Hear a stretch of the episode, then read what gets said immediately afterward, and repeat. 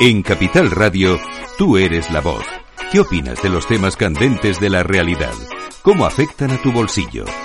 En Mercado Abierto, Economía Real. A pie de calle.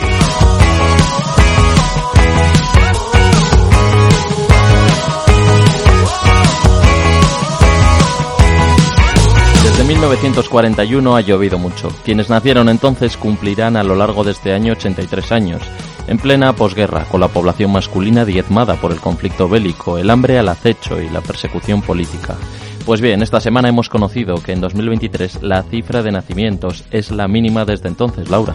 En nuestro país nacieron 322.075 bebés durante el último año, dato de mínimos que sostiene la alta natalidad entre la población inmigrante, un número que no se veía desde 1941, aunque la situación hoy es distinta. Entonces, ¿qué factores explican este fenómeno? Miguel Córdoba, profesor de Economía Financiera de CEU San Pablo. Cambio de idiosincrasia, pues muchas mujeres prefieren tener un buen trabajo y tener hijos lastra su carrera profesional. Eh, también suele plantear el tema de tener hijos cuando se hacen pareja y cada vez hay más singles, es decir, personas que no tienen intención de renunciar casándose a una vida en la que pueden disfrutar de su soltería hasta una edad avanzada sin tener que sacrificarse, dedicando una parte significativa de sus ingresos a tener hijos. Efectivamente, podríamos en este caso estar hablando de egoísmo. Y en tercer lugar, un gobierno que no para nada por la natalidad y que no establece ayudas importantes para que los españoles decidan pensar más en la natural multiplicación de la especie que en su propia comunidad. El dato es llamativo pero no inesperado y es que el último repunte de nacimientos en nuestro país con respecto al año anterior se dio en 2008 con el nacimiento de poco más de medio millón de niños. Desde entonces han caído los nacimientos un 38%. Otros países de nuestro entorno plantean soluciones como bonificaciones a los padres. Hay países que como Francia ayudan económicamente a las parejas que deciden tener hijos y ello, aunque no sea una solución total del problema, hace que mejoren dichos índices.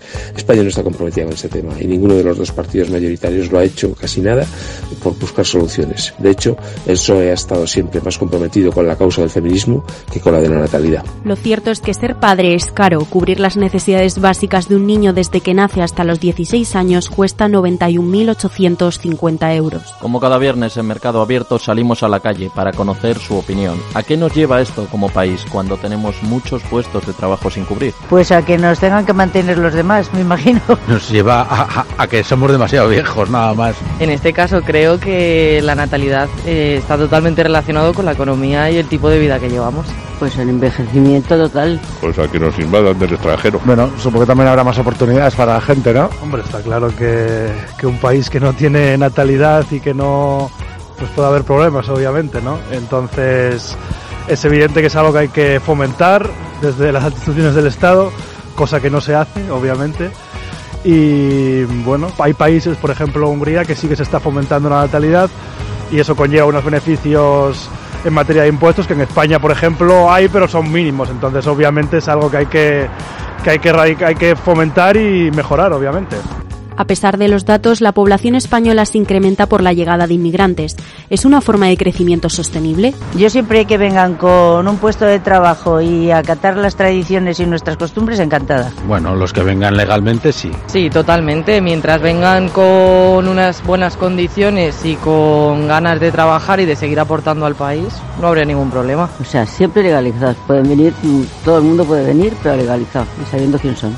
Por ahora no, y tomar otras medidas yo te diría que bueno debería estar debería estar regulado pero no sé hasta qué punto justificaría más entrada de inmigrantes o no dependiendo de la natalidad. Hombre yo creo que ahora mismo con la tasa de paro que, que aparentemente tiene España eh, no creo que sea ahora mismo una necesidad eh, porque yo creo que bueno que con la, con la, con la población que hay en España eh, puede hacer frente a, esas, a esa demanda de empleo. Entonces por lo tanto creo que ahora mismo no hace falta obviamente una una migración como si hizo falta en su momento hace años con el tema del boom inmobiliario, pero ahora mismo yo creo sinceramente, sin ningún tipo de, connotación racista ni nada por el estilo, que, no hace falta, digamos, una mayor inmigración en, en, España. Como comentaba el profesor Córdoba, en otros países hay ayudas como el salario maternal que ya existe en Alemania y tiene una contrastada eficacia para paliar el que es el mayor problema de España, la caída en picado de la natalidad.